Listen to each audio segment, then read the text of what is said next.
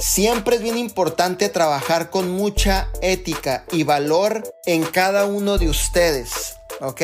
Siempre es importante tener esa comunicación. Si tú en tu caminar en vida divina se te atravesó un cliente que sabes que es de otro líder, que tú tienes comunicación, lo conoces, siempre es bien importante tomar esos minutos y hacerle saber a la persona qué es lo que está pasando. ¿Sabes qué? Mi líder Diana, pues fíjate que tengo una chica que se llama Alejandra, ella vino conmigo, pero tú le vendiste el producto hace un mes, pero me está buscando a mí para comprarme el producto no sé, me podrías explicar, obviamente, a lo mejor las razones, qué fue lo que sucedió, el, el por qué a lo mejor siempre es bueno tener esa comunicación. ¿Por qué? Porque recuerda algo, detrás de un cliente hay un esfuerzo de un líder que salió de su casa, invirtió su tiempo, llegó a otra casa, hizo algunas llamadas, hizo su venta hacia esa persona, está cuidando ese nuevo socio, esa nueva clienta y hay detrás de eso un trabajo que se ha invertido,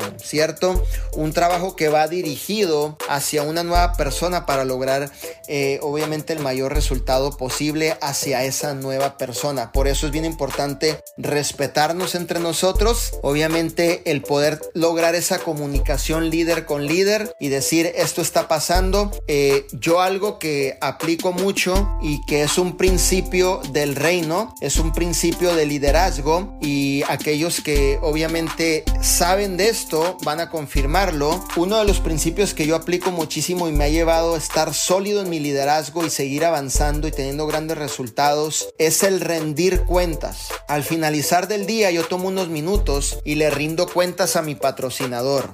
¿Cierto? A mi mentor. Le digo, sucedió esto, están por llegar estos nuevos líderes, hemos platicado de esto, aquí están estos mensajes para que corrobores la información. Sucedió esto, entrenamos a ciertas personas, estoy rindiendo cuentas, ¿ok? Y eso me da la oportunidad de siempre manejar un liderazgo con mucha ética y valores.